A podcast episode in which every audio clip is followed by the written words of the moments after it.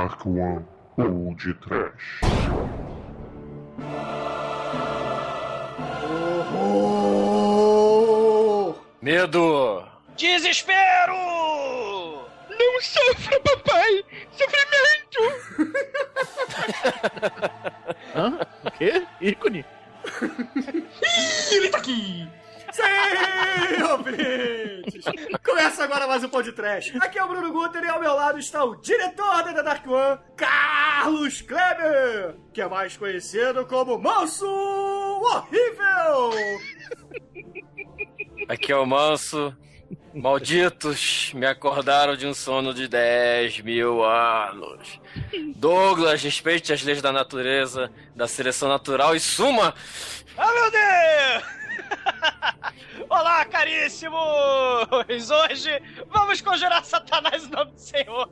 E só assim podemos destruí-lo. Não é, Manel? Oh, gente, vocês chegaram! Agora eu vou chamar meu amigo preto. Oi, Demetrius! É, é, é. É, sim, cuidado para não cair no colo do capeta. É, é, é, é, né, Pino? É, é, é. Não se preocupem, vamos usar um balde pra gente poder reter essa entidade grande. pois é, ouvintes! Hoje a The Dark Way vai apresentar a vocês, ouvintes, um de nossos filmes! É. Hoje falaremos do primeiro filme da desesperadora filmografia do Carlos Kleber, o medonho Manso! Mas antes disso tudo, vamos ver as cartinhas que chegaram da Lativéria! vamos para os e-mails! É um tio Bem. meu na Lativéria mandou umas cartas esquisitas.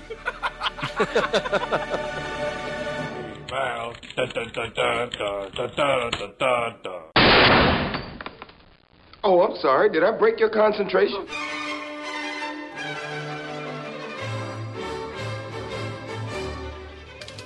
Horror, ouvintes! Horror! Terror, trevas. É, ué, o que está acontecendo? Ah, invasão! Invasão da masmorra! Mas que isso? Que invasão é essa? Quem é você, Angélica? Diga aos nossos ouvintes quem é você. Olá, eu sou a Angélica Hellish, eu sou do Cine Masmorra, podcast de cinema alternativo. Muito legal, apareçam por lá, cinemasmorra.com.br. É, isso aí. Então quer dizer que você estava na masmorra e abriram a masmorra e você apareceu no podcast. É isso mesmo, gente? Pois é, porque tem tudo a ver, né? O horror, o medo, que nem comentaram aí, e a masmorra, né? tudo pertinho. Tudo bem. Excelente. Então, exumador, aproveite e fale para a Angélica e os nossos ouvintes como é que ela e os nossos ouvintes podem enviar mensagens, tweets e e-mails aqui para o podcast. Você achou que ia me pegar desprevenido, mas eu já estou com a página aberta. Olha só. Agora. Ó, você quer mandar e-mails para o podcast? podcast.td1p.com Temos o Twitter, arroba podtrash. Temos o Facebook, que é podtrash, né? Sei lá, podtrash.com. E temos o YouTube. Porra. E temos a barrinha de conectar, onde tem várias coisinhas na barrinha de conectar. Temos o YouTube, temos o Twitter. Ah, E tudo isso que você falou e mais. Seja E lá. muito mais para vocês. Eu não sei falar esse negócio.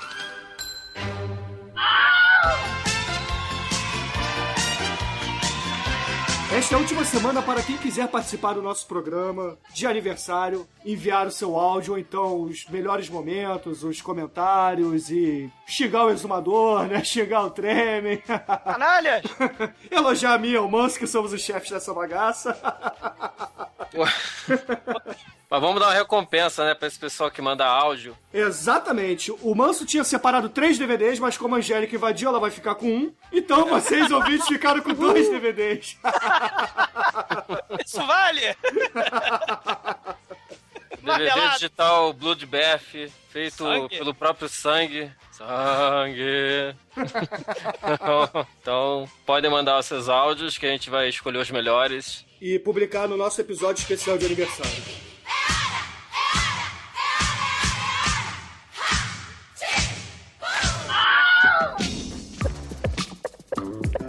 Temos aqui nosso querido ouvinte, Ivan PD. E ele falou o seguinte: hahaha. esse podcast do Conan, né, o Destruidor, foi supimpa. Eu também amo a Grace Jones. A musa inspiradora da Doris Guisse. A Doris Eita. para maiores. Se ela pegou até 007, não seria eu que me faria de difícil. Concordo que o Governator é o Conan da década de 80, mas não era o Conan dos quadrinhos. Assistiria o filme novo, confiando que não será pior do que os anteriores. Será? Ô, Exumador, eu queria que você fizesse, você se retratasse aqui e contasse. Retratar? É, porque você disse aí que era apaixonado pela Grace Jones. Eu quero que você passe essa história limpa aí pros nossos ouvintes, né? senão eles vão achar que você realmente tem aquele pôster no meio do quarto, né? Mas eu não vou me retratar coisa nenhuma. Grace Jones é. é epítome do, do, do bom gosto dos anos 80, meu filho. Ah, ah, Grace Jones, cara, e o Ivan concorda comigo. Cara, ele, ele comentou aqui no site sobre a Grace Jones do, do podcast, mas ele também comentou lá no meu blog. Olha só, vou ler, galera, olha só. então leia o comentário do seu blog, vai, Exumador. Ivan PD respondendo sobre a Grace Jones. A musa, ele chega assim. Eu já tinha postado, porque o Ivan ele tem um blog, né, de. de... Tem o blog de sacanagem dele lá com as fotos É. de mulher pelada dele. Não, é um. Tumblr, né?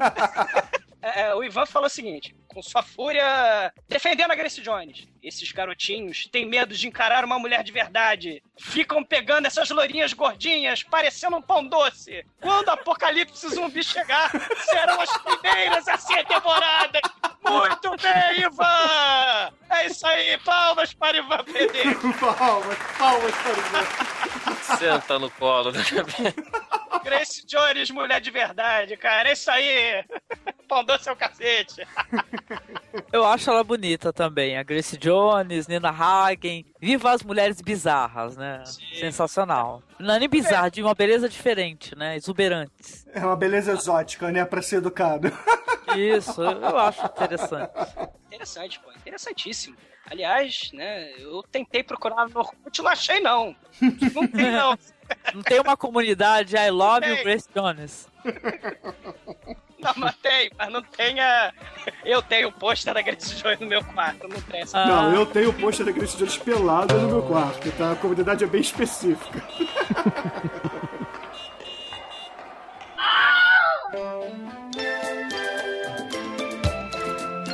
É, e você, Angélica, que comentário você separou, ou então um e-mail, algum tweet para os nossos ouvintes aqui do podcast? Você que invadiu aqui, já ganhou o DVD. Pá. Tudo bem. Então, tem um comentário bem legal aqui do Vitor Hugo Ansai. Ele diz assim: Salve, salve, Trashers! Excelente a ideia de homenagear essa obra-prima do cinema brucutu raiz. Eu assisti a essa pérola algumas, várias vezes, não considerando o filme como trash, mas como uma excelente diversão, mesmo que não contasse com a qualidade e o saudosismo de Conan o Bárbaro. Deixei de comentar nos últimos casts por um simples motivo. Acreditem ou não, nunca assisti a um filme do grande Mujica. Falha esta que já está sendo sanada. Ah, excelente, Vitor, muito bem. Olha, sensacional. E por isto, não teria nem o que dizer, nem o que comentar. Só posso dizer agora que, graças a vocês, estou tomando gosto e respeitando ainda mais este grande mestre do cinema nacional. Não só na figura do seu maior personagem, Coffin Joe, mas também de outras obras sempre realizadas à margem do grande público e sem apoio. Ele foi e é um herói que mereceria muito mais reconhecimento nesta nossa república. Das bananas.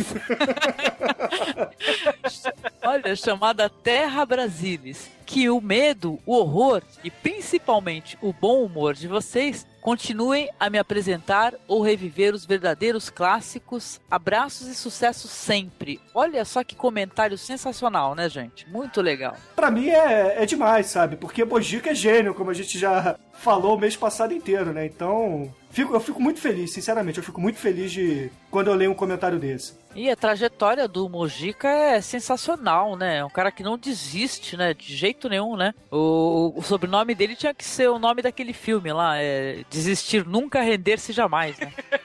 Cara, Retroceder nunca, render-se jamais. Cara, isso vai ser pode trash, hein? pois é, o cara não desistiu, né? E olha só quanta coisa que ele deixou aí pra gente. Muito Ah, bom. Mojica, Mojica é gênio. Espero que um dia alguém consiga entregar um MP3 pra ele ouvir a nossa homenagem. Porque o cara, o cara é espetacular. Eu sou fã mesmo dele. Todo mundo, pô. Todos nós aqui, né? Todos nós, com certeza. Cara. Eu vou chorar de novo. Ah, viadinho, viadinho.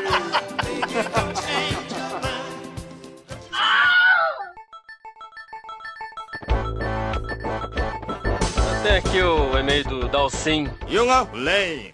É, de algum videogame aí que eu esqueci. Que você gosta. Street Fighter, porra. Street Fighter.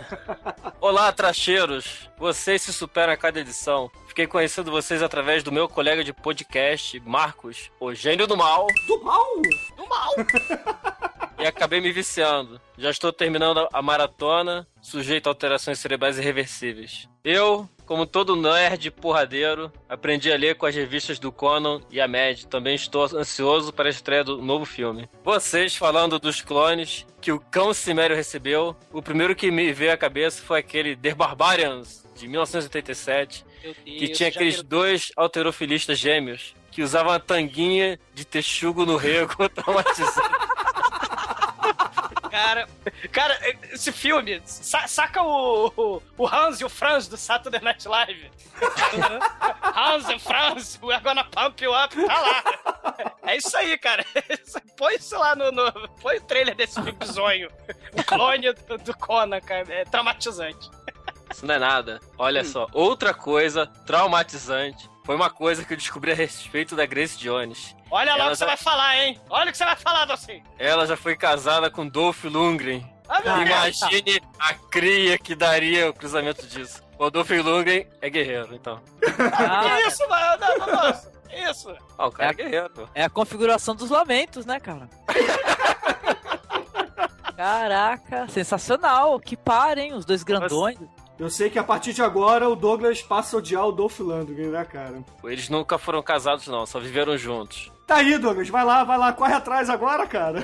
Tem chance, Eles moraram chance. quatro anos juntos. Você vê que só deram umazinha, assim. outra, assim. Ah, que coisa. Mas que isso? Ah, não. Nossa. Grace Jones, um beijo. Um beijo, Aí. Grace Jones. Bom, temos um e-mail aqui do Evilásio Júnior, cara. Eu faço questão de repetir. Evilásio, cara, teu nome é muito foda, meu irmão. Ele é filho de Evilásio, né? Porque é o Evilásio Júnior. É verdade, cara, ele não. Por que não, né? Os Evilásios estão se multiplicando. Fujam, fujam para as montanhas. Bom, Coitado do Evilásio. Para de comentar, não, Evilásio. bom. O Evilásio começa assim: Este foi o primeiro podcast que eu vi de vocês. Estou ouvindo os anteriores. Tive que me aguentar muito para não rir alto no trabalho. E o pior é que eu lembrava claramente de cada cena que vocês citavam. Grande podcast. Acompanharei sempre que sair. Espero no futuro ter vocês no meu podcast também. Aí, ele já convidou a gente, eu, galera. Olha aí. Agora, como a Angélica tá gravando com a gente, tem que convidar a Angélica também, ô Evilásio. Opa! Aí ele diz assim: Atualmente eu estou com um podcast e opinando Chimbum, se é que se fala assim, né? E que vai estrear um, em um formato novo para este podcast, além de um outro podcast. A frase dele não fez muito sentido, mas. Fez. O cara, o cara é a fábrica de podcast. O pai dele era a fábrica de Evilásio. E ele e agora ele... ele agora é a fábrica de podcast, cara. Todo respeito, claro. E aí o Evilásio finaliza com a sugestão de um filme para o japonesíssimo e mega trash Zebra Man, do grandioso mestre Takashi Miike, que por sinal está naquela mostra lá no Centro Cultural Boca do Brasil, atualmente em São Paulo, e vem para o Rio de Janeiro semana que vem. Então, é, escutem o episódio anterior para mais detalhes, ou então acessem o link aí no post. Ô, ô Evilásio, obrigado pela sugestão. Vou, vou dar um confere lá no seu podcast. E obrigado pelo, pelo convite, né? Vamos ver se a gente combina alguma coisa por aí. Opa! E Angélica, você aceitaria o convite do Evilásio, o filho de Evilásio?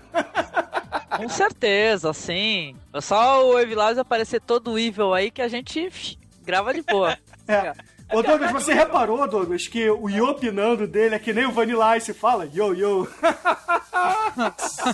Hum. Tô com medo. Tira o Vanilla Ice daqui, cara. É, não, eu já percebi que o Vanilla House. O Vanilla House. O Vanilla O Vanilla Ice é quase um personagem a mais aí do podcast, né, cara? Não, porque a gente tem um episódio que o que eu saí do armário, eu assumi que eu sou fã de Vanilla Ice, entendeu?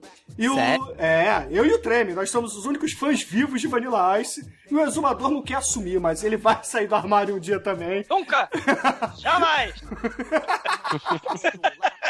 Fica aí a referência pra galera que não escutou ainda. Fica frio que é de baunilha. Podcast número 22. Que coisa horrível. Angélica, você já assistiu o filme Cool as Ice do Vanilla? Não. Não, Não, assista! eu tenho um laser disc. É, uma, é o Monstro tem o laser disc do filme. Caramba! Meu pai que tem. Olha, o filme, Angélica, é uma. É uma. Eles recontando o Juventude Transviada com umas pintadas assim de Easy Rider. É muito maneiro. E tem algumas cenas também do Nove Semanas e Meia de Amor. E mais algumas outras referências também que são muito bacanas. É, é, Mas é ele bem é um legal. filme de camadas. Tem que, É, tem várias que camadas no perceber, filme, Prestar é. atenção. Nossa. Não, ele tem de tudo. Ele tem camadas, tem pintadas, né? Tem um pô, sensacional. Tem demão de tinta, tem tudo. O cabelo dele tem várias camadas, né? Nossa. É, é repicado e tudo. Foi o Vanilla Ice que fez aquela versão horrível do- da música do, do, do Queen, não é? É Ice Ice Baby, não é?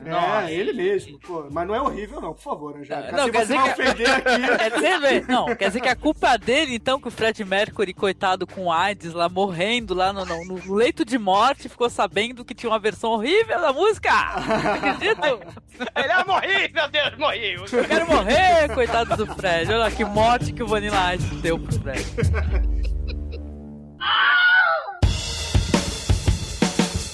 Então, amigos ouvintes, nós temos que dar aqui um aviso de spoilers a vocês, porque se você ainda não assistiu essa obra-prima do cinema chamada Home Summoning Z, desse glorioso diretor que está aqui ao meu lado, que é o Manso, se preparem porque a gente vai contar o filme do início ao fim, vai ter muito spoiler na cara de vocês. Então, se vocês não quiserem levar esses spoilers, pausem o programa, vejam o filme lá no, no nosso canal do YouTube e depois voltem para terminar de escutar o nosso episódio. É, é a Dark One pode trash num rompante egocêntrico, né, cara? A gente vai falar. Vamos falar do, do episódio 51, cara. O filme que a gente fez, a merda que a gente fez. Pô, mas não, mas vai ser muito mais legal porque vocês sabem de toda a produção, o que aconteceu, todos os entreveros, com muito mais propriedades. Finalmente a gente vai saber do que fala, né? O ma- maneiro é que nesse, assim, o Manso, né, que, é, que é, o Manso faz podcast, mas ele é caladão, né? Ele, assim, ele tá mais falante, cara, que velhinha de feira, cara, porque hoje o, o filme é dele. Temos o diretor do filme falando sobre o filme, cara, que foda. É, tem que falar, né? A gente fala. Tá no contrato, né? Vamos contra... A Cyber Acendendo Luminoso mandou fazer, né? Tá, tá fazendo, né? Então, beleza, ouvintes. Fiquem agora com a nossa programação normal. Dá tchau, Angélica, dá tchau. Tchau! Tchau! Nem Teletubbies.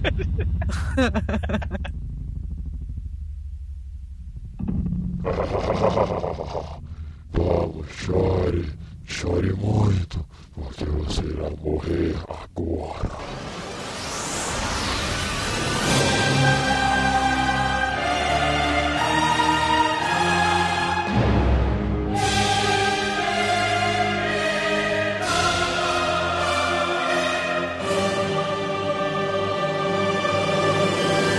Então, beleza, manso. Para os nossos ouvintes, dê a sinopse de Home Summoning Z, A Strange Christmas Day. Eu não tô acreditando, cara. Assim, Já começa bom no, sub, no subtítulo. uma estranha noite de Natal, né? Um grupo de amigos entediados no dia de Natal resolve invocar um demônio através de um misterioso livro. Na cobiça de mulheres e riqueza, o demônio chega e espalha o terror. Ah, meu Deus! terror, horror, horror. E aí, o que, que- que será que vai acontecer? Esse filme, essa produção, essa assim. Esse roteiro linear, né? Coisa assim. Bruno, Bruno, quais são as camadas, Bruno?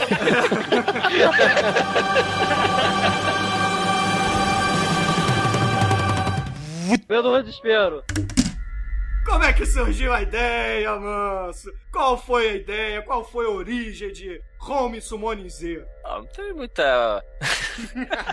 muita pretensão, né? Tipo, desde quando existia uma câmera disponível, a, a, a- existia a vontade de se filmar alguma coisa. Aí depois que meu irmão fez alguns filmes, assim, bem trash, a gente ficou aquela ideia, mas passou alguns anos que não, não tinha aparecido nenhum, nenhuma ideia, assim, interessante. né? Até que chegou a ideia de fazer o Home Summon, né? No início era só Home Summon, era coisa mais simples, menos gente. Aí eu escrevi até um roteirozinho. Só que aí com a disponibilidade da galera lá na casa do Nelson, né? Que a gente chama de estúdio Nelson Gomes. O roteiro eu fiz, fiz ele crescer, virou um, um roteiro de quatro páginas que estão estão imortalizadas na internet. Estão lá. Pra quem quiser é, remasterizar esse filme, fazer um remake, um reboot.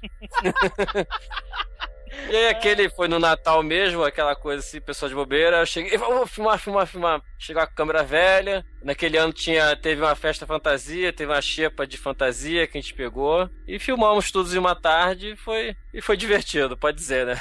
Porra, foi muito maneiro, cara. Eu não esqueço desse dia, cara. Eu não esqueço. Porque o interessante é que a gente chegou na casa do Nelson, já estava o Manso e, e o Manel, né? Aí o Manel abriu a porta já interpretando, né, cara? Então a cena que a gente chega na casa do Nelson já é pra valer, cara. Já toma aquela porrada logo na entrada, né? Mas assim, mano, os primeiros filmes do Marquinho aí, que ano seria mais ou menos? Pra gente ter uma. construir uma linha do tempo aí da, da Dark One. Então, pera rapidinho, só pro pessoal entender, pros ouvintes entenderem, é, Marquinho é o Bahari, o irmão do Manso, não é isso? É, o Mar. É, ele fez alguns filmes em 95, que o mais expressivo é o The Lord of Souls. É um filme bem assim, conceitual. Há controvérsias, hein? Há controvérsias, hein? Eu que sou admirador da, da enorme filmografia do Marquinhos, quer dizer que The Menino é um clássico, cara. Ah, The Menino ele tá. corre junto. Esses dois, o Lord of Souls e o The Menino, estão também estão na internet. Consegui imortalizar, mas tinha outros, tinha o Vovó Metal, que é muito importante.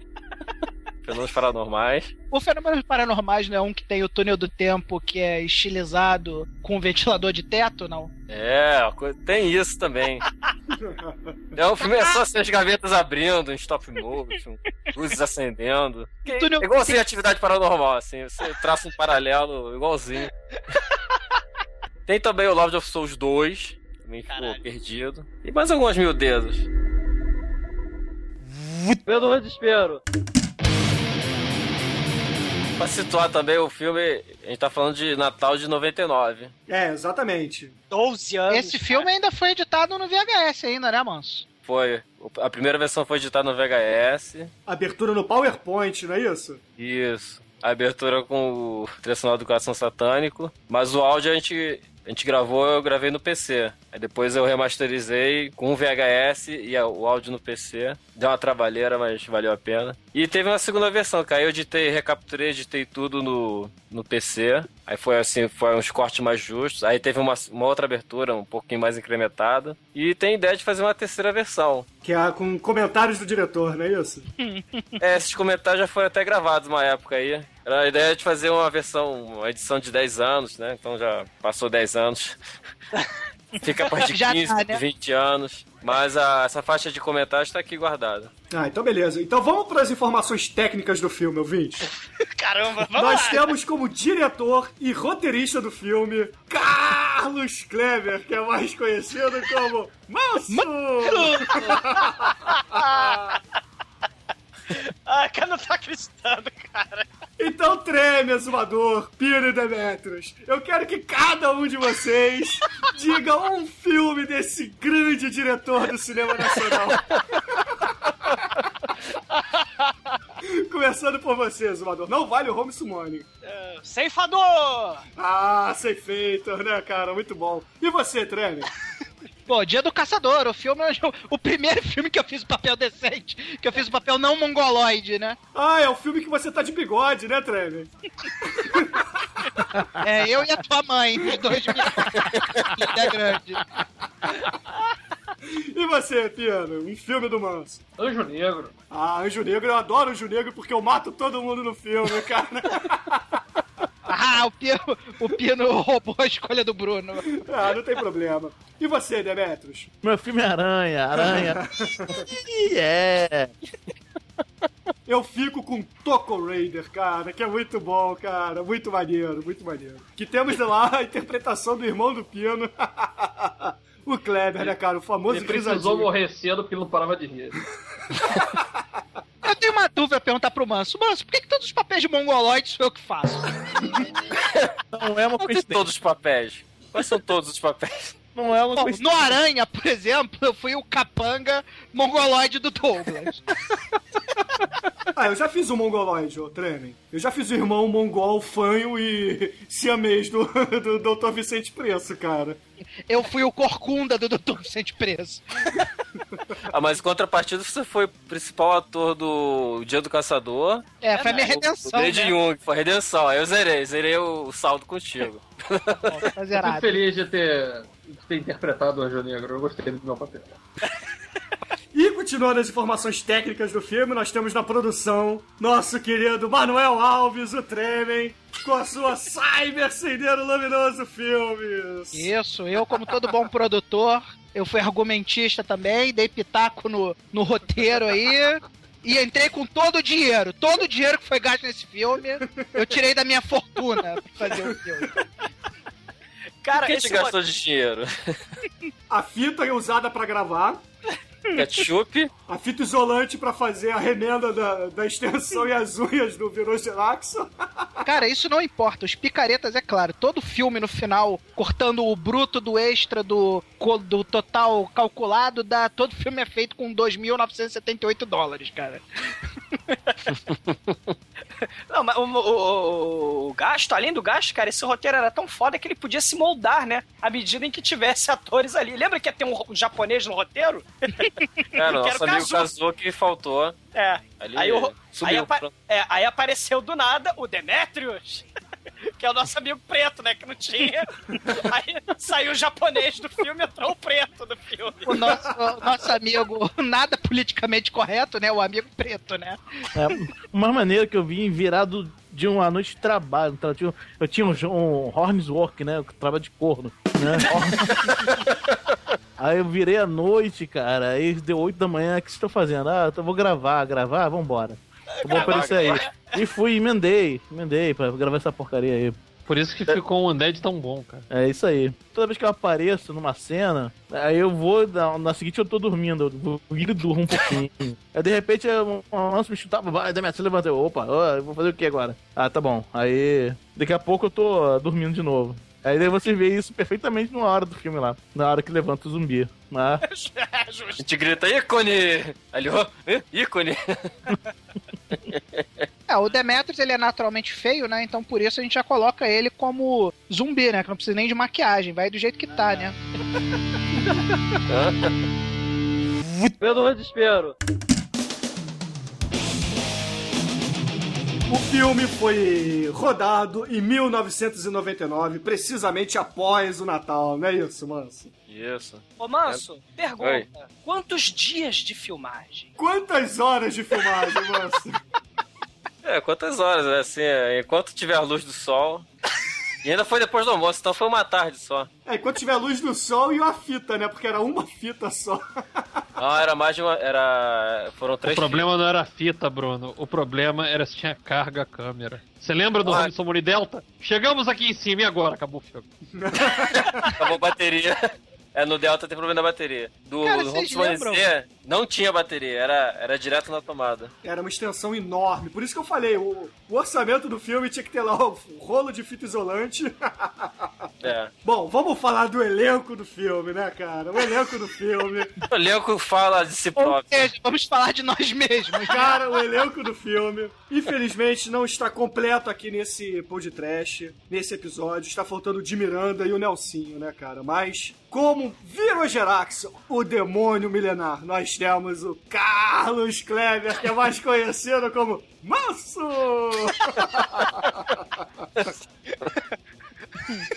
Roteiro de... Inclusive, Manso, inclusive, nesse filme tem uma característica comum do Stallone, né? É atuar e dirigir no mesmo filme, né? Isso é muito difícil de ser feito. É E impressionante. o Manso consegue, né? O Manso consegue dirigir e Pô. atuar, né? É, cara, é um troço. Ele faz o roteiro, né? Ele, ele precisou da ajuda do amigo dele, né? O tal do Manel, né? Pra, pra produzir o filme. É impressionante, cara. Não, na verdade, o, o roteiro é quase tudo do Manso. Eu só, eu sou mais argumentista, né? Eu sou Ah. aquele cara que tem a ideia e é preguiçoso o suficiente pra não fazer porra nenhuma. Então, aproveitando, Tremen, você é o próximo ator do filme, né, cara? Você faz o papel do lesado. É, eu Não, é do Mongol. No Não, é o filme, lesado. O Pino é o eu sou o mongol. lesado, o Pino é o mongol. Ah, tá. O Tem uma Pino. diferença. Tem uma diferença. Ah, eu sempre confundo o lesado com o mongol. É que são dois personagens muito parecidos, né? Eu tive essa a brilhante oportunidade de representar a mim mesmo no filme, né? Eu sou exatamente isso aí que tá aparecendo aí no filme, né? Não tenho dúvida. Foi, assim, uma experiência única, né? Pude contracenar aí com gente muito boa, gente muito legal, gente trabalhar, excelentes atores também. E eu fui premiado com. Cara, existem momentos na sua carreira que você se sente valorizado. Você sabe que você fez um bom trabalho. Eu percebi que fiz um bom trabalho nesse filme quando o coleguinha do Igor, irmão do Bruno e do Douglas, que são irmãos também, né, obviamente. Justo. É, e o Igor foi assistir o Home Summoning Z e o coleguinha dele estava do lado, né? E depois de ver alguns minutos de filme, ele olha para mim, né? E fala: Esse cara aí do filme, ele tem síndrome de Down? Nesse momento eu me senti tocado. Eu vi que porra, eu tinha, eu tinha, levava jeito pra esse negócio de ser ator. Fui facilitado porque estava representando a mim mesmo. E muito obrigado, Manso, por essa oportunidade. E o próximo é o Pino, né? É, Pino, então disserte um pouco sobre esse papel que você fez brilhantemente, que é o mongol. Cara, foi muito simples. Ah, inclusive o, o título, né, saiu porque eu vi o chapéu do Pateta. Eu sempre tive adoração pelo Pateta, né? Um dia eu quero ser o Pateta, mas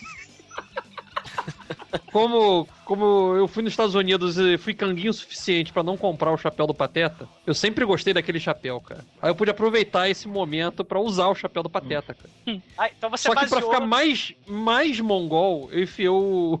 Uma hora eu fico possuído lá, eu enfio o chapéu, eu não consigo ver nada.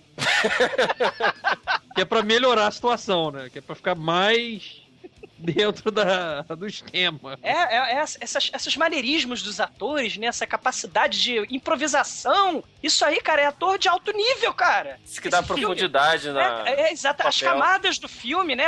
O, o, o escopo metalinguístico. Não, do- que o filme do metalinguístico é, né, cara? Você vê claramente aquilo ali é uma crítica à religião, Ah, como ela é, porque na verdade o Viro Geraxon é um grande niilista, né, cara? Então, porra. É, beleza, mas Douglas, então aproveite, querido exumador, e conte-nos um pouco sobre o crente que você interpretou no Home Summoning. Bom, o que eu tenho pra dizer pra ele é que tá documentado, né? O primeiro filme da Dark One. Prova que eu tinha cabelo, cara! Preocupação, hein? eu tenho cabelo! Quer dizer, tinha. Eu tenho um pouco ainda! Pelo desespero. Mas Demetrios, conte-nos um pouco sobre o criolo barra zumbi que você interpreta no filme. O criolo, cara, o criolo é muito foda. O criolo, é, ele é baseado, sabe em quê? No Hélio de la Penha, cara. Não é- O Hélio de la Penha, em algumas, em algumas, algumas narrações dele, ele faz essa risada. É, é, é, é, é, é, é, é, ah, ah, sacane. é, é. Então, eu peguei essa risada e baseei ele todo no, nesse, nesse personagem que o Hélio de la Penha faz, né? Com, no, do, do, do Cacete Planeta, é verdade isso. Ah, impressionante o trabalho do Ah. ator, né? O laboratório, cara. Um laboratório, é. Impressionante isso, cara. Penha. Ele é o show de bola desse filme, cara. É, o, o Hélio de la Penha, aliás, ele, ele, ele é irmão do um grande camarada meu, o César, que eh, acho que nunca vai ouvir isso na vida, mas se estiver ouvindo um dia ouvir isso. Alô, César, teu irmão é uma inspiração. Ô, ô, ô, Bruno, e você, cara, quais foram as suas inspirações pra fazer o bandido? Ah, porra, eu tenho duas inspirações pra esse filme. O primeiro é o Taxi Driver. Cara, Nós temos... Meu Deus! a forma. A, Mas que camada interessante que eu não havia percebido, Bruno. Não, porque a, a eloquência, como o Robert De Niro interpreta aquele papel, que na minha opinião é o melhor filme que o Robert De Niro já fez, tá? Em questão de interpretação, é aque- a- aquela forma nervosa, aquela forma raivosa de falar. E, cara, eu usei isso. E aí eu botei um pouco também da forma que antigamente os bailes funks do Rio de Janeiro tinham, né? Que aqueles funkeiros ficavam andando, balançando os ombros, com aquela gíria toda carioca. Então eu misturei um pouco de Taxi Driver com os funkeiros lá do, do Tijuca Tênis Clube. Olha, genial. É, Impressionante. podíamos Tra- dizer então que é uma mistura de Robert De Niro com Claudinho Catra. Eu diria mais o Willy Duda do Borel, cara. Massa funkeira, não me leve a mal. Pelo desespero. Caso na linha. E Estamos fazendo o episódio 51 já dessa bagaça sobre Home Sumonizê. Caramba, esse é clássico, realmente merece episódio. Sinistro, né, cara? Cara, eu gostei muito do filme, principalmente porque eu conheço os atores. Agora, eu não posso dar um, um parecer assim, totalmente descolado do fato, né? Estávamos comentando agora há pouco que você participaria do filme. Tava Mas com que- nome no roteiro. Pô, na época eu tava trabalhando direto, então, tipo, sete dias por semana, de manhã até de noite. Se não me engano, é, na, na época é, não dava pra tirar folga assim pra participar desses projetos. Então acabei faltando e na hora eu tava trabalhando lá. No... Ele chegou a tempo de fazer o, o comercial que não foi veiculado no ketchup. Não, isso foi no Ceifador. No Ceifador, o Cazuli vi- chegou como Super Saiyajin e no finalzinho a gente fez o, um extra do comercial do ketchup. É, no É. ceifador. Ceifador já foi um tempo depois, ó, já tava mais tranquilo e organizado o negócio, dava pra sair mais e participar mais das coisas. Ô, ô Kazu, então aproveita que o de Miranda tá viajando, não vai poder fazer a parte dele. Diga pra gente quais foram as suas impressões do personagem do de Miranda, o famoso bêbado do filme. Hum, famoso bêbado. Cara, ele tá muito convincente no papel. É, o caso do de Miranda também é um caso de ator que interpe- interpretou a si mesmo, né? No álcool. Você É. o que esse papel? No álcool. Esses atores estão demais, cara. Esses, esses atores são fantásticos. Ô Kazu, o que, que você tem a dizer da direção do Manso? Você que já participou de, de filmes desse grande diretor do cinema brasileiro. O que você tem a dizer dele? Eu tenho que dizer que os atores, eles produzem mais, o melhor de si quando tem uma boa direção. E eu acredito que os, todos os atores produziram o melhor de si. A direção medo horror desespero, né? Bom, bom, façam. O único problema da direção do Manso é que os atores não sabem realmente o que estão fazendo, não sabem o, o que vai sair no final, qual será o resultado. Aliás, Mas normalmente é uma surpresa boa. Ah, quando a gente olha pra produção feita, a gente fala assim: caramba, foi isso que a gente gravou. Tá muito melhor. Ou seja, era merda foda, né? Ok, valeu. Falou. Falou, Cazu. Pelo desespero. Eu chamo o Manso do grande mago da edição, né, cara? Porque ele transforma a merda em alguma coisa, cara. É o grande químico, o químico do cinema, cara. É, o Bruno ele sofre isso agora na edição do podcast. É. Ele sabe qual é o, o trabalho que dá fazer edição. E particularmente nesse filme, como o áudio tava muito ruim e a gente largou de vez, ficou gente falando por trás o que tinha que ser feito, então a- houve uma dublagem posterior. Quase todo mundo dublou seu próprio papel. Só com a diferença de, de uma pessoa que não foi, e foi. Quem dublou foi o irmão do Pino. É, que é o, justamente o Nelsinho, que infelizmente não está presente hoje, porque ele tá doente, né? Então não pôde gravar, ia gravar com a gente. Mas é, ele faz o, o técnico da Evoker Online, né? Que a gente ainda não falou, que é a empresa que presta suporte técnico aos conjuradores do capeta, né? Aqui é Nelson, sou dono do dos estúdios da Dark One. A maioria dos filmes fo- foram produzidos na minha residência. Como vocês podem ver, a gente tem uma, uma grande variedade de cenários, variando do meu quarto para minha sala, para minha para minha varanda. E eu gostaria de citar que a melhor cena do Home Summoning não foi ao ar. Foi quando o Pino, vestido de chapéu de pateta, saiu correndo por dentro da minha sala e encontrou com meu pai. Que deu a ele olhar de. olhar supremo de reprovação. Se tivesse gravado essa cena, sem dúvida, seria das melhores cenas do cinema nacional trash. Um abraço a todos.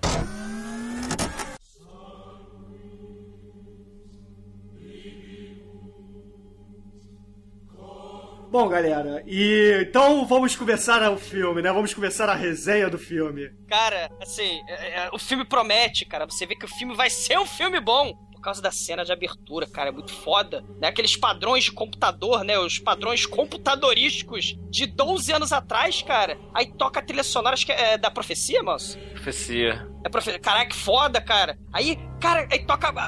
Santo! Ave Satânia. Ah, e, e aí, cara. Aí, Satane. Cara.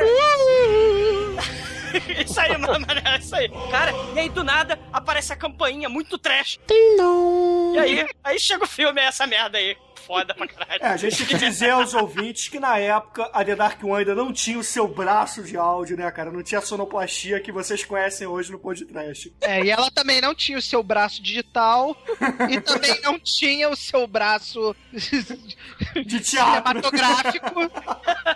Não tinha escola de atores e nada, e nada. Tinha É. dois vídeos cassete. Isso, Uma- dois videocassete, uma filmadora velha e um. E um bando de nerd filmando, cara. É, e não vamos esquecer do, da apresentação do PowerPoint, né? Cara, não tinha muitos braços, né? Era quase um maneta. Uma holding, né? Era, era o cavaleiro do. Era o cavaleiro do Monty Python, né, cara? Não tinha braço, tinha cabeça, tinha nada, né? Na verdade, era o resultado da briga do Joseph Klimbo com, com o Cavaleiro do Monty Python. É, diria que era um negócio meio no velho vague francesa, né? Ah, sim, boa, boa comparação, Manel. É, porque a gente também, tal qual o Glauber Rocha, a gente só tinha uma ideia na cabeça e a câmera na mão. A diferença é que a gente não tinha ideia na cabeça, só tinha a câmera na mão. Ah, que isso. A gente tinha um roteiro, pô. Tinha um roteiro de quatro páginas. Gente tinha um roteiro. Foi o único filme que tinha- teve roteiro, aliás. Né? Não. É, foi devidamente ignorado, né? Não. Ah, foi seguido a risca. Olha o roteiro que você vai ver, tá tudo lá. É, só, só foram mudadas as falas, etc. Ah, Mas, cara, continuando a cena, a gente tem os personagens, se eu não me engano, é o mongol, o bandido, o crente e o crioulo chegando na casa do lesado. É, a cena inicial é a apresentação dos personagens, né? O lesado foi fácil de interpretar, porque era eu mesmo, né? Recebe a todos e apresenta a todos em sua profundidade, né? Oi, amigo preto! Oi, amigo crente! Oi! Oi, amigo maluco! Oi, amigo bêbado! A gente no elenco, a gente esqueceu de citar o, a atriz mais famosa, né, do filme, né, que é a Débora Seco, Na né? verdade, ela não era ninguém, a gente lançou a Débora Seco. Exatamente, a Débora Seco tava estreando aí. A gente deu esse empurrãozinho pra carreira da Débora Seco, né? Débora, se parece. você quiser gravar aí um depoimento pra gente, manda pra cá que a gente toca. E manda foto de biquíni. Aí você não Parabéns. precisa só comprar Playboy. Eu que paguei por essa jossa, né? Então, na hora de selecionar o elenco, eu fiz o teste do sofá com a Débora Seco. Ela foi aprovada e eu dei essa pequena ponta pra ela no filme, né? Ela não falou nada, ela teve que ser dublada também. É porque ela tava com dor de garganta na época. Ah, Não, na verdade foi aquele problema do áudio, gente. O áudio ficou muito ruim, a gente teve que abandonar o áudio original, lembra? Ah, sim, essa é a desculpa oficial, né? E só pra acreditar o papel dela é ilusão leviana. Isso aí. Obrigado, Débora, mais uma vez. Tô aguardando o retorno seu. Se você quiser aparecer de novo, pode vir aqui que eu passo outro teste.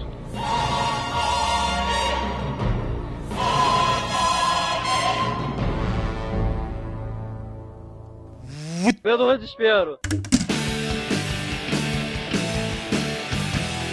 Tem aquele iniciozinho meio Zé do Caixão, onde a gente apresenta os personagens de uma forma mais tranquila, né? E bota aquele diálogo inicial, onde a gente fala da, das leis fundamentais da seleção natural, né? E falar a cada 10 mil anos, Pelos poderosas forças da casa, um grupo de homens é destinado a evocar os demônios do Natal. Os É demônios exatamente do isso que está escrito. e para tanto, as leis fundamentais da seleção natural mandam que os mais fracos sejam escolhidos para o sacrifício e a humanidade prossiga em seu caminho.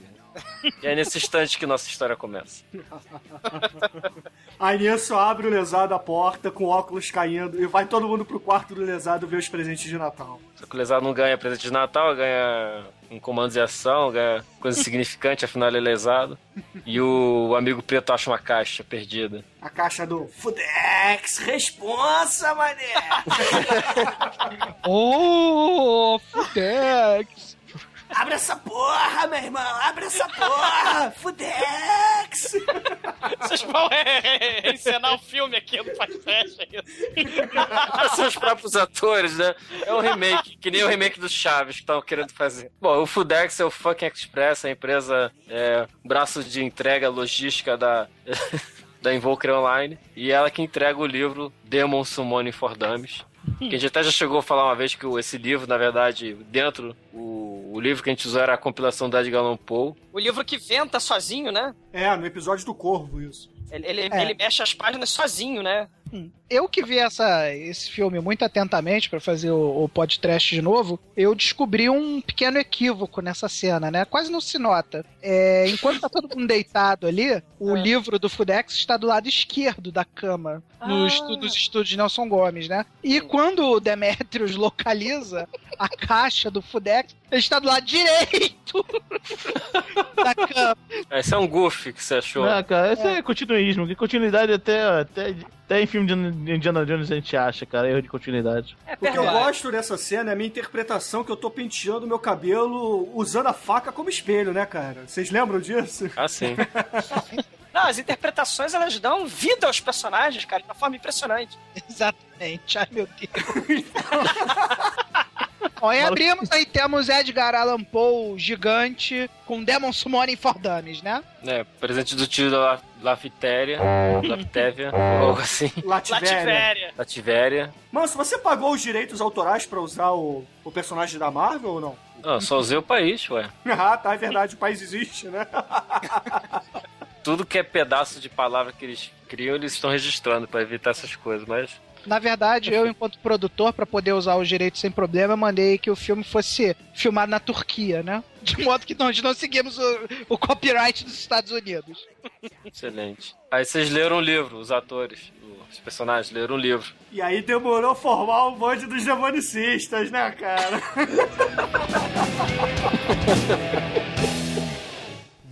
Pelo desespero. Pra chamar uma entidade de grande poder, você tem que utilizar um receptáculo de tamanho compatível. Aí o amigo mongoloide, ou lesado, que é o Pino, Maluco. é o maluco, ele tem a frase brilhante, né, Pino? É, vamos usar um balde pra chamar uma entidade grande. É, na verdade, né, o grande motivador de se conjurar o diabo, né, para todo mundo na sala, menos para o, o crente, né, magistralmente representado pelo Douglas, né, é trazer as mulheres gostosas, né, tanto é que tem uma frase aqui que eu vou parafrasear do filme. Como conjurar um demônio foda especial para conjurar mulheres escravas? Para conjurar um demônio na noite de Natal, como descrito na página 384, pode-se usar uma popular brincadeira do copo.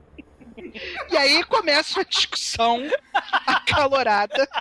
Do bandido querendo chamar as minas, né, cara? É, cada um começa a botar o seu motivador, né, para trazer o diabo, né? Aí o Pino, puxa, vamos botar um balde que a gente traz uma entidade grande. E o Douglas, sim, vamos conjurar Satanás em nome do Senhor. Só assim poderemos destruí-lo, né? É, era o cruzado, o cruzado da justiça, do divino. Exatamente. E o, o bandido, né? "Ô, o diabo vai trazer as minas pra nós. Pro Demetrius, por que o preto queria conjurar o diabo? Não pode ver todo mundo se fuder mesmo. Bom, e aí os personagens partem para a conjuração, né, cara? Bom, o que importa é que tem a chamada à ação, né? E para que a ação ocorra é apresentado mais um personagem que não é apresentado na cena inicial, que é o personagem bebundo de Miranda, né? Que ele chega atrasado, não entende o discurso inicial do balde, ele não sabe o que vai acontecer, e aí o pessoal dá uma explicação rápida para ele, mas não explica por que do balde, né? Ô, Manel, então na verdade o roteiro pediu que o de Miranda chegasse mais tarde. Não Claro. é? Ah, genial, genial. Não, Ele- ele muito che- fluido esse roteiro. Porra, É, você tá cara. achando que o roteiro é falho, que os atores são preguiçosos e que a, a produção não se preocupou com esses detalhes, ô exumador? Que isso, Poxa, cara? Não, interessante, é porque eu não tinha percebido, mas né, o fato do, do personagem ter sido apresentado mais tarde não tem nada a ver, que é o que eu achava, não tem nada a ver com o fato de Miranda de ressaca ter chegado tarde, né? Ah, O de Miranda vai ser o provocador da ação, porque quando começa efetivamente a brincadeira do balde, como foi sugerido pelo Pino, né? O de Miranda ele tem uma cerveja, porque ele é o bebum, então ele está bebendo. E como ele não sabe pra que serve o balde, ele resolve colocar a cerveja dele neste isopor. Leia-se aí o balde. Não, e o, o de Miranda chega atrasado de ressaca também, porque na verdade ele tava estudando pro personagem dele, né, cara? Então na Ah. noite anterior ele já tinha se preparado. É, ele tava compondo o personagem na noite anterior, né? Porra, atores de gabarito como esses, cara, porra. Cara, essa cena é muito maneira, cara, essa cena do, do- do- da brincadeira do balde, cara. Maneiro que tem escrito lá, né? As, as frases clássicas de uma brincadeira do copo, né? O sim, o não, o depende, o vai tomar no cu, né? Só- só- é o essencial pra brincadeira do copo ou do balde, né? Se você preferir. Não, e essa cena ainda tem a melhor frase do filme, na minha opinião, que é quando o personagem do, do Tremer, né, que é o lesado, olha pra cima e fala, demônio, vem a nós! Aí, no ato de interpretação do Douglas, né, do, do crente, ele vira pro lesado e fala assim, ô, seu lesado, demônio, você tem que olhar pra baixo, então aponta pra baixo, cara. Isso é muito bom, cara, isso é muito maneiro. É, enquanto isso o Bruno tá segurando o pau.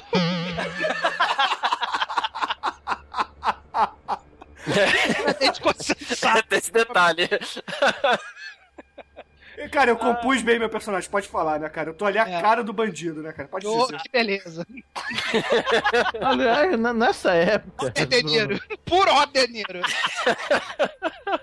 se, o, se o de Miranda está interpretando assim mesmo, nessa época, você era parado em Blitz andando.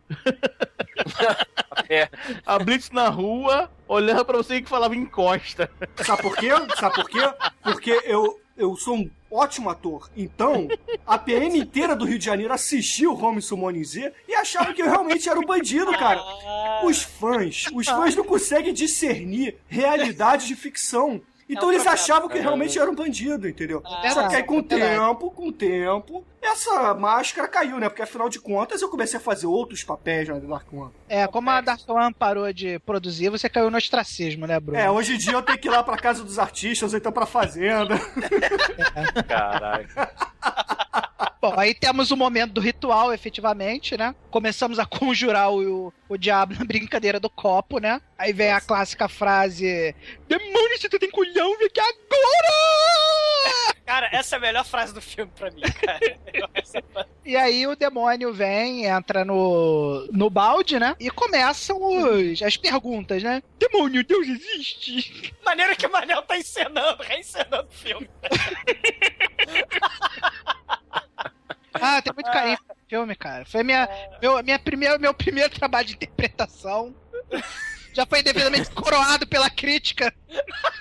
Cara, mas eu tenho que dizer, eu e o Exumador, antes desse trabalho, a gente já tinha feito um trabalho de interpretação. Você lembra, Douglas? Caramba, ah, meu Deus do Você céu. escreveu uma peça de teatro para uma colônia de férias e eu interpretei o palhaço chinelo.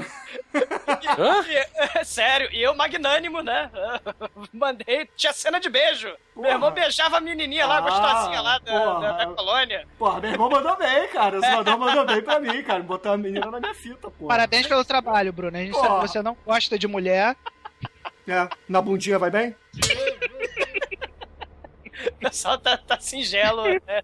Tá. Tá uma delicadeza, assim. É.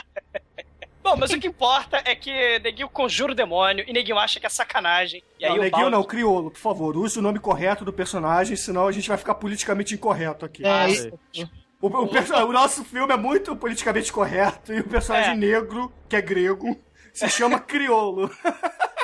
Então o negro grego, o crioulo, ele chega.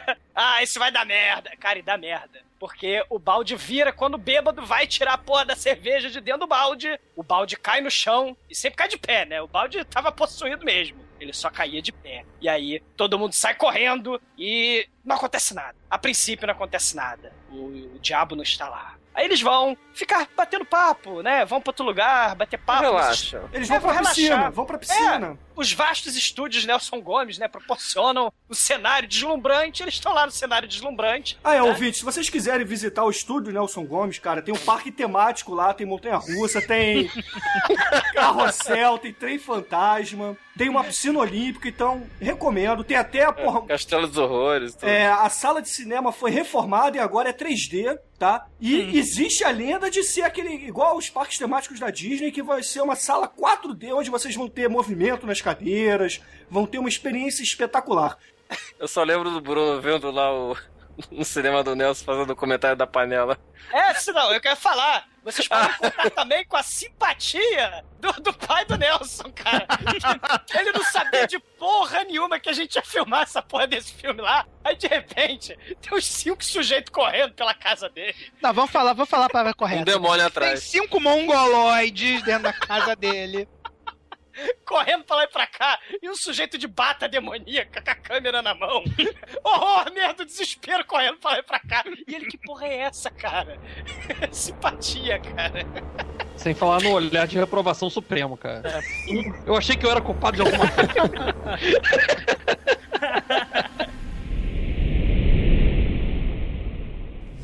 Pelo desespero. Ah, cara, aí vem a cena, cara, que é uma das cenas mais fodas. Porque é a cena em que Vira Geraxor simplesmente aparece. Ele pega o ícone do mal, que é conjurado, né? Ele aparece ali no chão. Não, antes de tudo, ele é teletransportado de dentro do balde, cara. E tem a sonoplastia genial, cara, genial da Cyber Sendeiro, cara. Porra, parabéns por essa produtora, cara. Porra, eu tenho orgulho de dizer que já trabalhei com essa produtora. Cara, assim, é, como o Douglas citou anteriormente, o balde não conseguia ficar virado. Não tinha como o balde ficar virado, né? Não dava. A gente tentava de tudo, o balde virar, o balde não virava. Se você precisa de um balde que não vira, pega aquele balde, o balde não vira. Aí o Bruno dá um chutão no balde, o balde esbarra numa mangueira que tava esticada e cai em pé. Isso foi na primeira tentativa. Muito foda. E aí, vupt! Tá, na, na, na, na, na, na, na, na, na. Aquele impacto. Vira o Geraxo, o demônio boqueteiro. Cara, mas a analogia é clara. Ele só mexe a boca, não sei o que vocês acham que é boqueteiro. Eu não acho, quem acha é o, é o Piro, cara. Eu tenho medo É. do Virogeraxor, cara. Porra, Virogeraxor, você não é boqueteiro, tá? Qual filme que ele viu que tem um- uma coisa assim, né? Demônio boqueteiro?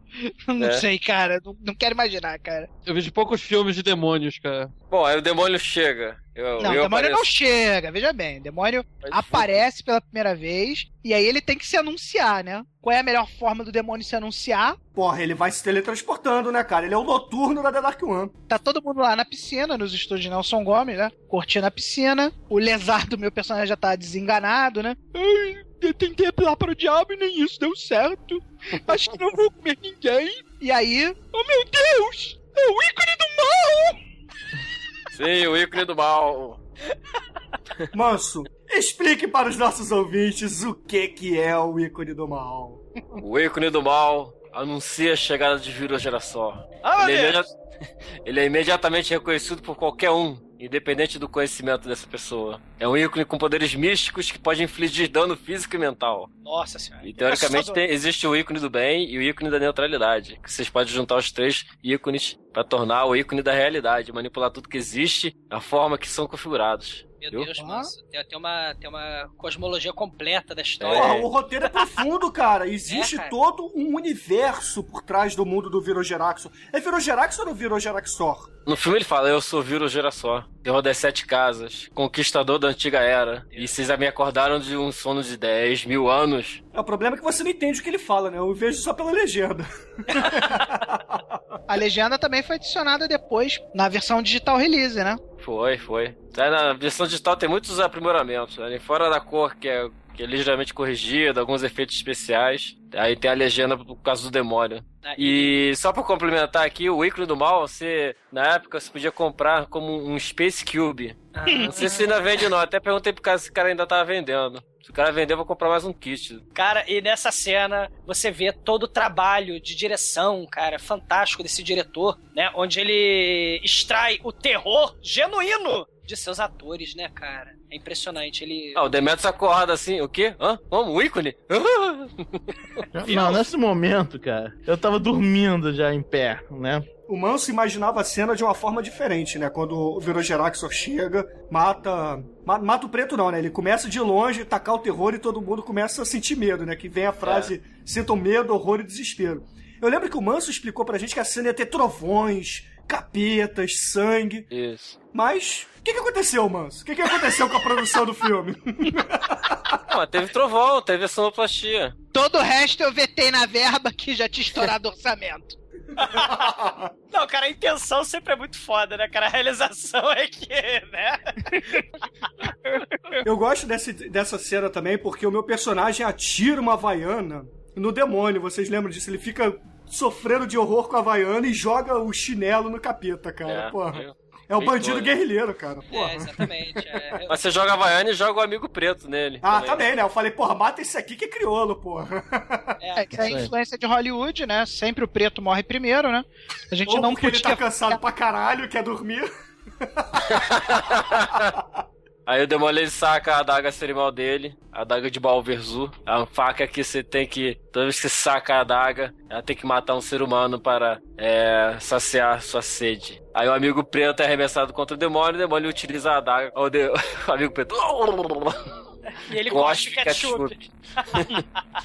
Queria mais sangue aí, mas o orçamento que deu foi aquilo ali, né? Era o que tinha na geladeira, porra. Bom, aí o pessoal sai correndo aí dessa cena. Corram, corram muito. Não, aí você percebe que o resto do filme todo vai se passar no, no único cenário.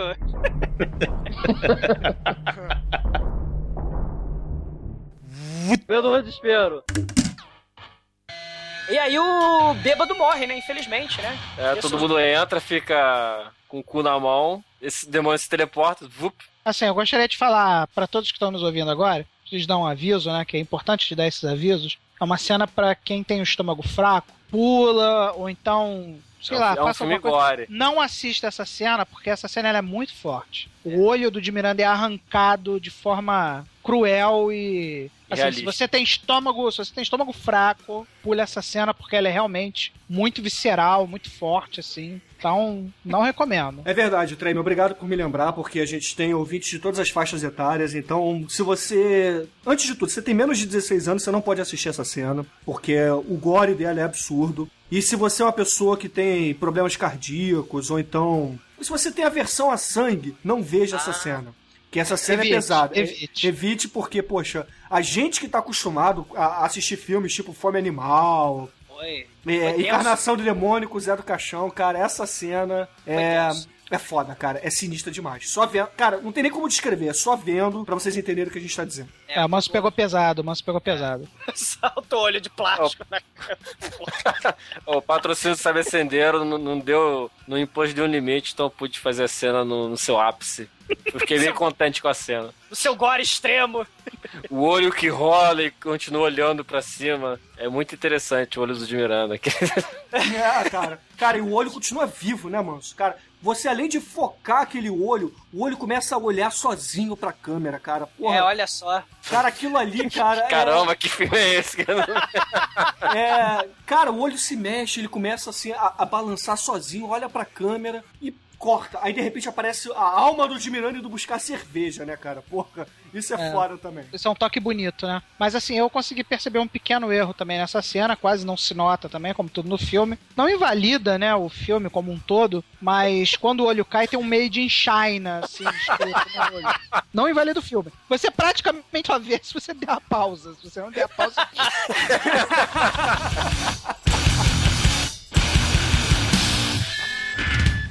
Pelo desespero. Após o Manel citar lá o trecho do livro, Espantar o Demônio. Mas como é que ele Todos- espanta o demônio? Ah, qual é a- o, o verso que o Manel lê? É, que- O latim fluente. É latim, é um aramaico lá. Também É. tirado do latim for dummies, né? Que eu devo ter recebido no Natal passado, né? Demonum, somem agora! Ou em rabatos est! Est! Não, Manel, é agora um. É, e, Demonum, sumam agora um... Se não... Em rabatos est! Est! E aí alguém tem um candango desligando e acendendo, apagando e ligando a luz. Ah, o Douglas ele acaba com a mágica do cinema, né, cara? É, Você conta o segredo da- do mago. Vocês vão cortar essa maravilha que é usar. É muito com é muita criatividade com muito pouco recurso. É um filme que nunca cai no clichê, né, cara? Sempre tem formas criativas de se fazer coisas diferentes. Tipo, vai morrendo um por um do elenco, né? Com o diabo lá. Fantástico. É um filme que não cai no clichê, de forma alguma. Mas beleza, e qual é a próxima morte do, do elenco? Quem é o próximo a morrer no filme? Não, primeiro tem aquele desespero, depois que o, o demônio é expelido temporariamente, os personagens ficam em desespero. É, porque Aí o... O, demônio, ele é, ele é expelido da sala, da- do quarto, né? Mas não dos estúdios Nelson Gomes, não do... É. Da mansão como um todo, né? é, um amigo acabou de morrer, dois amigos acabaram de morrer, o desespero generalizado. Aí o, amigo lesado chora, chora. Só que aí o amigo bandido ele arruma um rifle. Ah, ele vai enfiar a porrada no capeta, né, cara? Porra. Porque afinal de contas ele é sinistro e vai usar táticas militares Charlie Angels, né, cara? Eu gosto muito dessa cena particular aí, que tem a minha representação enquanto a minha família está sendo morta em, em outro cômodo da casa, né? Apenas os, os gritos de horror guturais no fundo. E eu, não morra, papai! Não morra, mamãe! Eu quero escapar! Eu quero escapar desse inferno em vida! Eu quero ir embora! É muito bonito, cara. Eu, eu sempre me emociono nessa cena. Eu sempre Ô, tua mulher tá te escutando falar essas coisas. Mas não dá, cara. Naquele momento eu tô num. Eu realmente estou imaginando ali minha mãe e meu pai morrendo nas mãos de um demônio. de um demônio poderoso, como vira Jeraxor, né? Então eu não tenho como deixar de me emocionar com essa cena. Eu não tenho mais pai, meu pai é falecido. Então. E essa cena me comove muito. Eu quase choro, cara. É. Oscar, Oscar. Obrigado, obrigado. Ah, E aí, vamos para a participação especialíssima do filme, né, cara? Lançamos fazendo história, né? Lançando Débora Seco, cara. Aparece também com teleporte. Vup. É, a Débora Seco é uma atriz fraca, é a atriz mais fraca do elenco, né? Então não tem muito o que falar sobre ela. Até porque é a única Ela- atriz do filme. ela é muito inexpressiva, assim, na cena, né? Você vê que ela tá até meio, assim... é, ela tá bem estática, assim. Eu acho que ela sofreu de paralisia de, de ator recente, sabe? Aquela coisa do ator que não se solta. Não, Tremer, sabe o que, que foi? Ela tava tão nervosa, tava tão nervosa que ela ficou embasbacada com a presença desses grandes atores que, que somos nós, né, cara? Então, poxa, ela não, não conseguia tirar aquele É. sorriso da cara de alegria, cara. Ela estava alegre de estar contracionando com a gente. E, e ela quase não se mexia, né? Ela tava, ela tava praticamente paralisada de, de emoção, né? Por estar contracenando com a gente. Mas, a Mas gente alguém entende. mexeu ela lá. Quem é que tava mexendo ela? Acho que era o Pino, não era não? Não, o Pino é o que vai lá, cara. Quem tava mexendo ela era eu, cara, por baixo da cama. E aí o Pino chega com a, com a faquinha, né, cara? Co- Como a cena que ia seguir era muito violenta, a gente ficou com medo de alguém se cortar, então a gente usou esse palito de frutilia aí. Na verdade, é aquela ideia evitar- de se arrancar, arrancar um órgão de uma pessoa com uma colher ou um, um palito de frutilha é muito mais doloroso do que arrancar com uma faca. Então, essa foi. Também, mas. É mais a gente também trabalhoso. Tava, a gente também tava pensando em segurança, pra ninguém se cortar e tal. Coisa que não aconteceu perto do final do filme, quando o Nelson taca a faca em cima do Manel. É, mas a gente deixa o final pro final. O, É, vale assim, o que eu tenho a comentar sobre essa cena é que a gente falou. O Débora, você tá aqui pra ser a gostosa genérica. Então, fica parada, fica quieta, não fala nada, que o Pino vai aí e vai pegar você. Aí o, o Pino vai lá, mulher! E vai pegar a Débora Seco. Quando ele pega a Débora Seco, aquela coisa da ilusão leviana possui o corpo do Pino e penetra no Pino, né? Foi praticamente um estupro. Na alma, foi na alma. acho que é por isso que o, o Pino se vinga no manso falando que o Vila Gerax é boqueteiro. E aí, depois que o Pino é vilmente violado pela ilusão leviana, né? Ele fica tomado pela fúria e vai arrancar o rim do Douglas com um palito de né? Só que não podia espirrar sangue dentro da casa e foi lá pra fora. No momento em que a gente usa o sangue falso, por assim dizer, né? A gente aprendeu algumas lições valiosas. A primeira lição é que usar sangue falso é uma merda. Meleca tudo, não, não rende aquele impacto né, que a gente quer na cena. E eu tive que jogar uma blusa fora. Daí pra frente, o nosso sangue passa a ser digital, que é muito melhor. Não, Todo o Bruno já sangue tomou daí pra frente- de sangue, sangue de Nescau. Cara, eu bebi, eu bebi um- uma lata de Todd inteira de sangue cenográfico, cara. Porra. Isso não foi nada digital, cara. Foi muito ruim. Agora, o que eu gosto dessa cena é tire a faca, guarde a faca, tire a faca. Isso é muito Nada. bom. Eu gosto da interpretação do Pino tomando os tiros, é perfeito. Você vê aquela, você pode ver ali um ser humano tomando tiro ali com perfeição. Mas, mas, eu, não- mas eu não era apenas um ser humano, eu era um ser humano imbuído da fúria ah, demoníaca, né, cara? É, exatamente. Tinha sucubos ali, porra, sugando a sua alma. Por isso que eu demorei pra cair. Aí o, o maluco e o crente são teletransportados pra varanda pra não poder sujar dentro de casa, né? Tem que sujar só na varanda. Exatamente. Aí o maluco ele começa a arrancar o rim do, do crente, né, cara? Só que aí chega o bandido pra salvar. Foi por isso que eu escolhi esse personagem, cara. No roteiro, alguém perde um rim, cara. Eu falei, cara, foda. eu quero esse personagem. Não, e tem, tem uma trivia interessante, né, que os ouvintes talvez não saibam, mas é. Eu tive problemas renais no ano seguinte desse filme, né, cara? Então eu fui obrigado a tirar um rim. E eu viro pro personagem do Douglas, né? O meu personagem que é o, o bandido.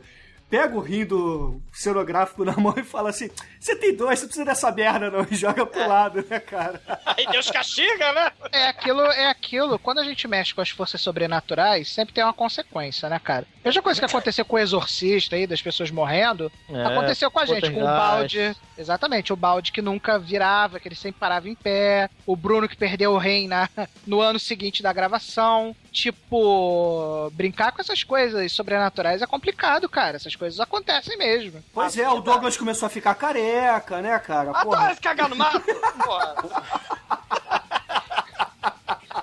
Não, aí continuando a cena, aí o, o meu personagem, que é o bandido, dá uns quatro tecos de escopeta, né, de rifle no, no, no maluco, aí o maluco Enquanto morre. você tinha, por assim dizer, uma satisfação pessoal em pelo menos matar ficticiamente.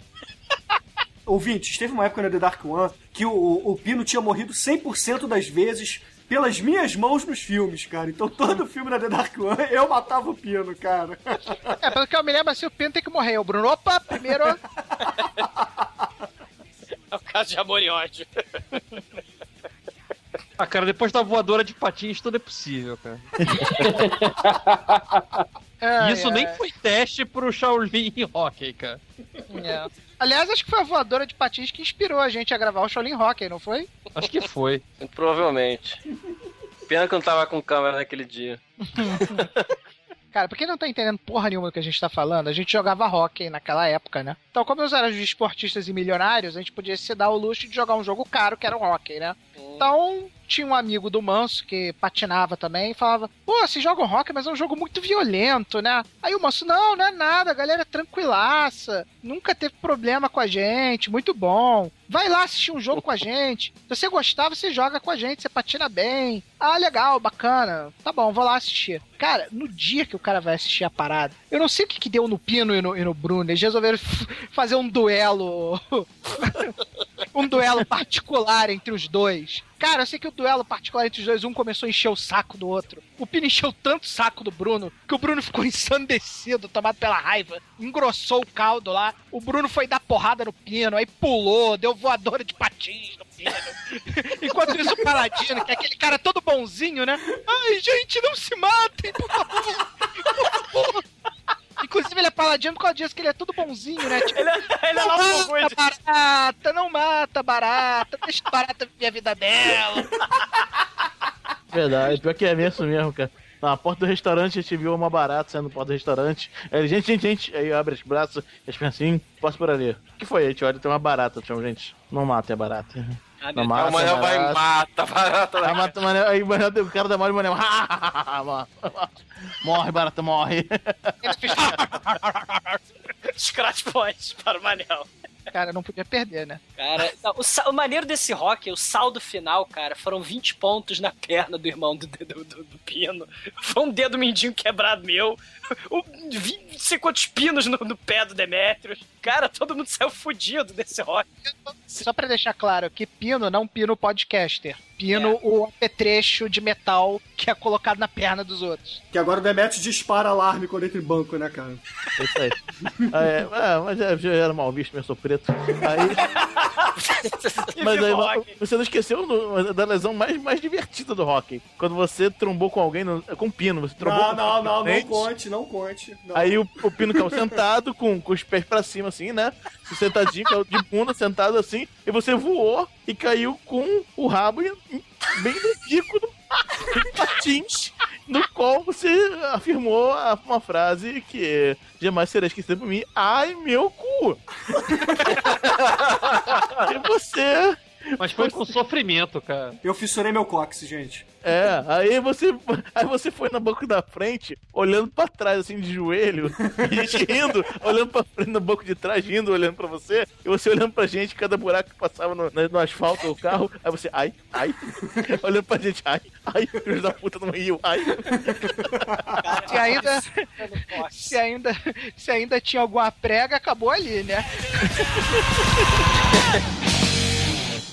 Pelo desespero. O lesado liga pra assistência técnica. É, lesado liga pro 0800 Invoker Online, onde tem um, um maldito atendente de telemarketing do inferno.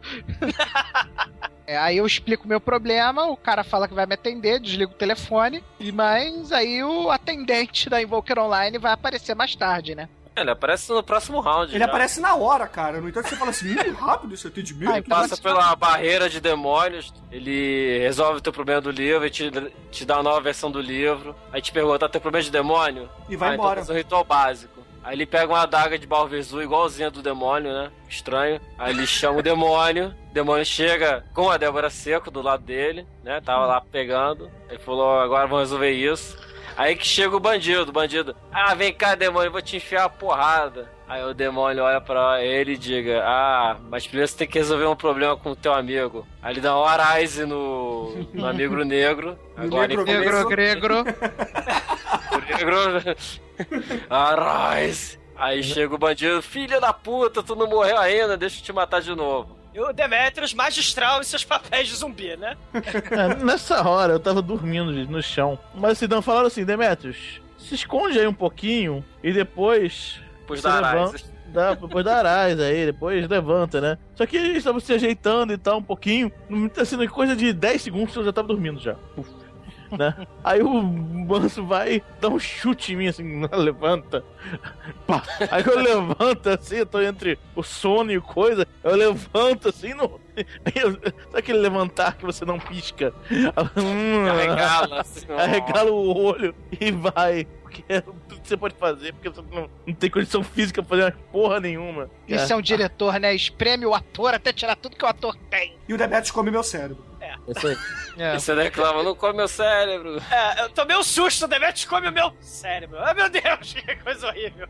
Não come meu cérebro, Pedro, filho da puta. Cara, eu acho que o, o personagem que mais fala palavrão no filme é o meu, não é isso? Não, que isso, forma nenhuma. Quase não se nota isso também.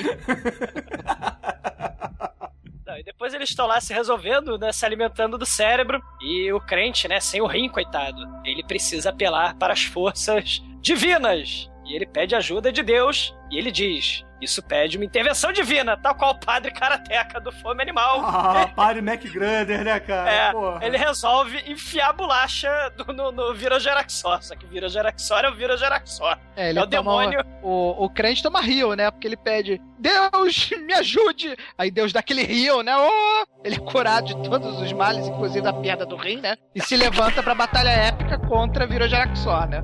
A, a- a intenção do, do- A intenção do roteiro era fazer uma batalha épica estilo Dragon Ball, galera. O troço era apocalíptico. E infelizmente saiu aquilo ali. Como assim, infelizmente, cara? Você tá menosprezando o meu trabalho de cameraman, cara? Porra. É o Manso! Ah, é, foi o, o Bruno filmando, né? É, Manso, tem outra luz aqui acabando, tá piscando aqui no meio da filmagem. piscando a merda aqui. Vai filmando, vai filmando. Ah, te lasca! Aí tá lá, blá, blá, blá, dando porrada lá, lá, Dragon Ball. No crente, o crente se prova inferior e morre. Ante o poder, do Vira Geraxon.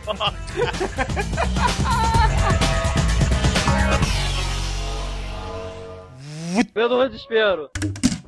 E aí temos a batalha final! Só sobrou lesado. É, sobrou o protagonista e o outro protagonista do mal, o Vira Geraxon. É, a batalha entre o Virogeraxor e o clérigo do bem, representado pelo Douglas, é o anticlímax do filme, né? Pra demonstrar que o Virogeraxor é foda, não vai ser derrotado por um Hellis mortal inútil escolhido pela seleção natural para o sacrifício, né? Então, eles precisam de algum artifício pra tentar ter alguma chance contra o Virogeraxor, né? O técnico da Invoker Online manda, seu mongol, usa o livro. E aí, imbuído de conhecimento, o mongol usa o livro, usa o método enxeta. Pá!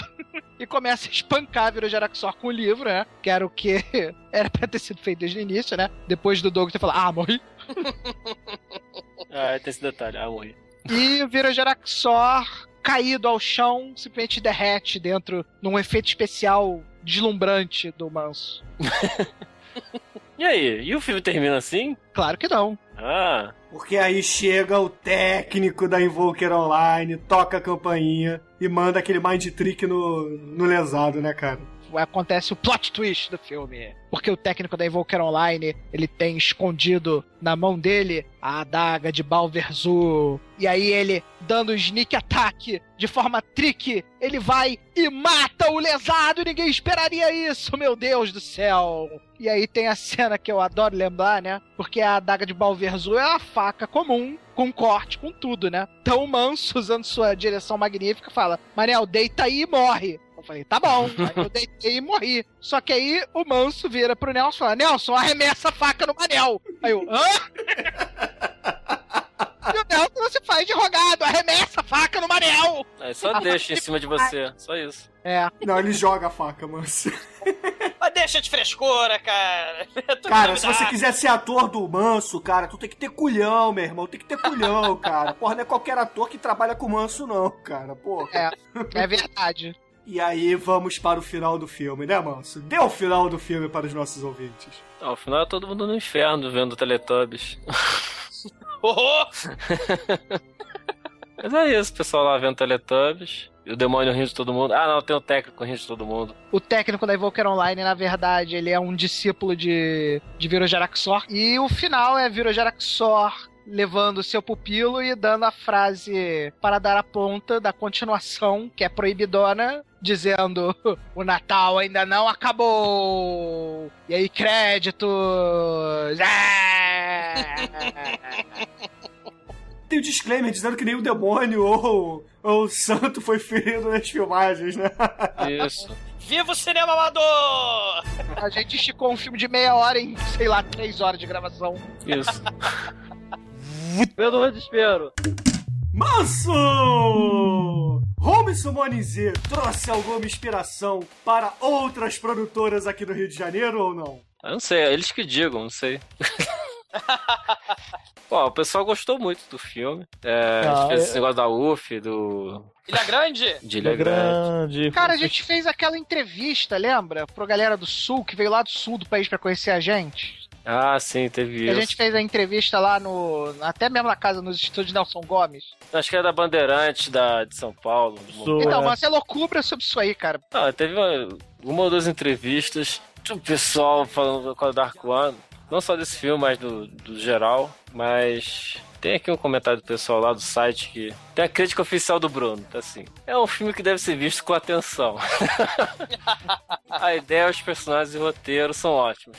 As falas são confusas, pois simulam um encontro real entre adolescentes retardados. Entre tantos louvores do crente, os xingamentos do marginal, os comentários sarcásticos do crioulo e as idiotices do mangol, certamente não há como conter o riso. Com uma essência tão boa, esperamos que esses personagens retornem com mais piadas de efeito e uma dublagem mais cuidadosa, né? Bruno Garcia. Ah, ah. Ah, ah, obrigado. Não, mas é que o filme tinha que ser dublado, né, porra? Tinha barulheira lá, externa, as risadas, né, porra? Eu aqui, vocês no podcast eu fico rindo, esses risos todos. Porra, sou eu que tô rindo. Então lá, eu já tomei monte do canalha do Bruno, né? É, em 99 a gente ainda não tinha nosso braço de áudio, né? Como o pessoal já citou anteriormente. É. O filme não tinha é, fala alguma, como o Anjo Negro, ou era dublado. É. O Ceifador foi dublado, como Sumone Delta, Aranha. O que começou a ficar assim, a gente ir na raça, aproveitar o som original, foi o Dia do Caçador. É, mas aí o Dia do Caçador já é bem depois, já, já é 2003, não é isso? Dia 2004, 2005. É, aí a gente já tinha tomado, sei lá, 10 anos de porrada. Tomou já. vergonha já. Como assim 10 Não, é- anos, cara? De 99 pra 2004, cara, são 5 anos. Ó, Dia do Caçador é tipo- 2005. Ah, 6 anos. Seis anos de porrada aí. É. Cara, a gente, como todo mundo, a gente aprendeu fazendo, né? Aqui ninguém é crítico de cinema, aqui ninguém estudou cinema, exceto o Mansa que fez dois ou três períodos, se eu não me engano, né? Eu não sei qual- onde é que vocês tiraram essa ideia que eu fiz cinema. Bruno, Bruno já jogou essa ideia uma vez, você tá dizendo isso? Ah, tu não quer admitir que tu é viado! Tu vai lá. Onde que eu Mas, essencialmente, a gente... Cara, o que importa, cara, é que assim, o resultado é ruim, cara, assim, do ponto de vista técnico, sabe? Pode até ser, cara. Mas, cara, é divertidíssimo de fazer, cara. Aí depois tu, o filme tá pronto, você editor ralou lá pra editar aquela bagaça. Cara, e tu vai perturbar parente, tu vai perturbar vizinho, tu vai perturbar o pessoal do trabalho, vai perturbar todo mundo. Sofram, assistam o filme que a gente fez. Pô, é muito foda isso, cara.